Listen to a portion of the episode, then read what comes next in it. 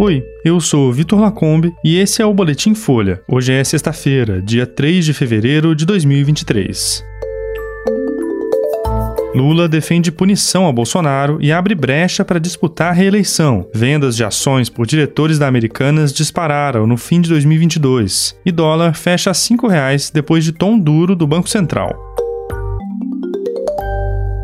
O presidente Lula acusou ontem Jair Bolsonaro de ter cometido uma série de crimes, entre eles o de genocídio do povo indígena Yanomami e contra vítimas da Covid, e pediu que o antecessor seja responsabilizado. Em entrevista à Rede TV, Lula ainda afirmou ter certeza de que o ex-presidente participou ativamente dos atos golpistas de 8 de janeiro.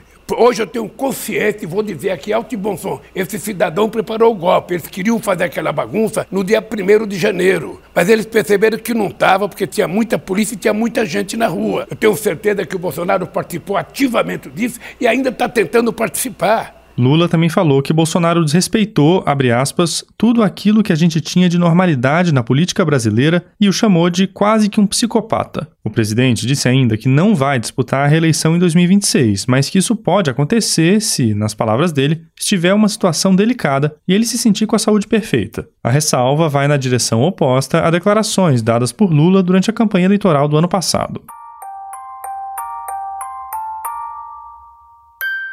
As vendas de ações por diretores da Americanas aumentaram no segundo semestre de 2022, um comportamento diferente do de meses anteriores que levantou suspeitas da Comissão de Valores Mobiliários, a CVM. A varejista passa por uma recuperação judicial depois da revelação de um escândalo contábil de 20 bilhões de reais. Nos seis últimos meses do ano passado, executivos da empresa venderam mais de 14 milhões de ações, quase cinco vezes a quantidade negociada entre maio de 2019 e julho de 2022, segundo uma plataforma especializada. Essa essas operações renderam 244 milhões de reais em ações em valores corrigidos pela inflação. A concentração de operações no fim de 2022 é usada pelo mercado para reforçar as suspeitas de que o comando da Americanas sabia da situação financeira da empresa. Na semana passada, a CVM transformou em inquérito um processo administrativo que apura eventual uso de informação privilegiada nessas negociações. Procurada pela reportagem, a Americanas não comentou o assunto até a publicação desse boletim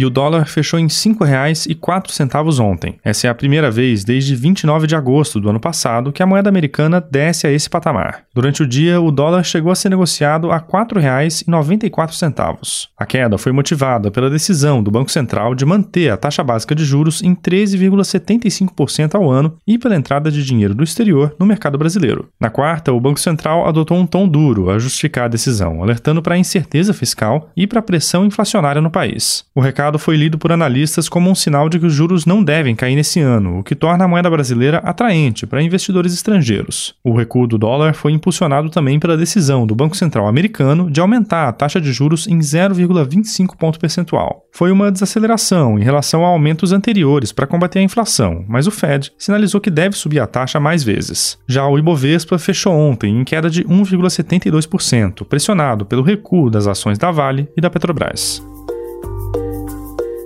Esse foi o Boletim Folha, que é publicado de segunda a sexta, duas vezes por dia, de manhã cedinho e no final da tarde. A produção é de Daniel Castro e Laila Moalen e a edição de som é do Tomé Graneman. Essas e outras notícias você encontra em folha.com. Até mais!